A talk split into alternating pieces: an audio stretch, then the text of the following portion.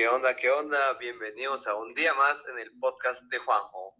Para esta ocasión especial tenemos a dos invitados que les tengo mucho aprecio, los, cual, los cuales son Miguel, José Miguel Barrios y Rodrigo Resni. ¿Cómo están?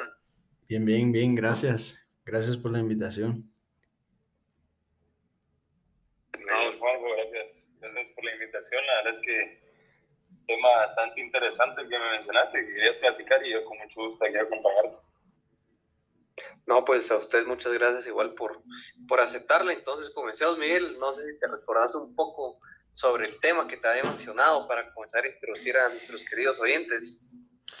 Va, eh, fíjate que hoy vamos a estar hablando de un tema bastante complicado porque eh, es cómo lograr la verdadera paz que Guatemala necesita hoy en día. Entonces, eh, realmente podríamos verlo de, eh, podríamos verlos de distintos matices y pues yo realmente lo que recalco es de que cuando se firmaron los acuerdos de paz eh, no se vincularon, entonces no hay alguna, alguna forma de que nosotros eh, podamos realmente ponerlos en práctica, porque nadie está como que revisando que nosotros realmente estemos ahí sí que respetando estos acuerdos, estos acuerdos. Y pues la otra Como cosa... Un seguimiento, ¿verdad? Ajá, sí, sí. Un seguimiento que, se les daría, sí, cabal. Eh, exacto. Mencionas, mencionas algo muy importante que me, que me llamó mucho la atención porque, eh, digamos, se firman los acuerdos de paz, pero de verdad creemos que, que se puede llegar a, a, una paz en Guatemala, porque, digamos, yo lo que pienso personalmente es que se firman los acuerdos de paz para deshacer el conflicto armado interno que traería muchas pérdidas económicas, pero la estructura tal vez, ¿verdad? Que es lo que va más allá, que es más profundo, creo que no se cambia, entonces... Exacto. Más complicado que eso.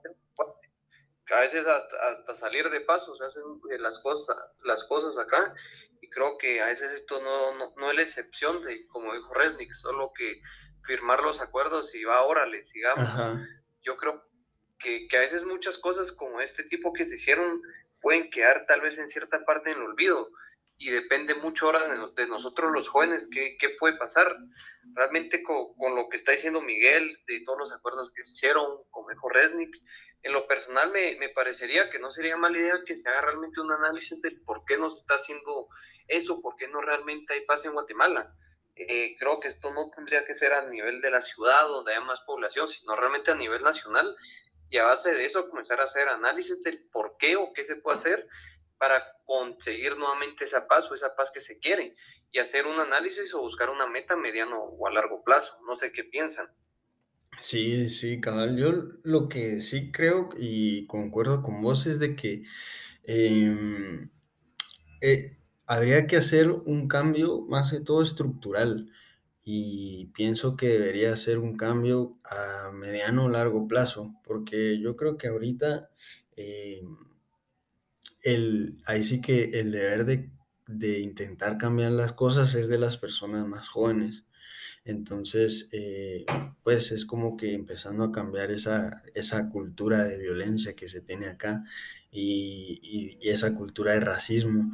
Pero yo creo que eso es una cosa que lleva, que lleva mucho tiempo. Eso pienso, ¿no? Eh, no, no, sé qué pensar sobre, sobre el tiempo.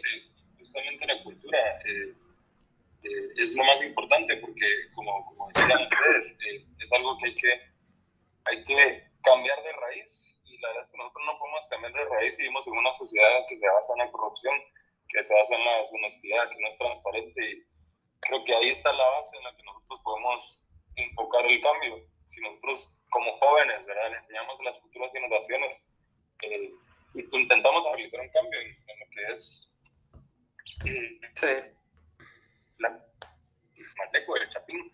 Creo que ahí todo se va complementando eh, a nivel general y pues ahí podemos llegar a, a una paz nacional. Bueno, pues realmente Miguel Resnick, muchas gracias a ustedes por estar aquí presentes.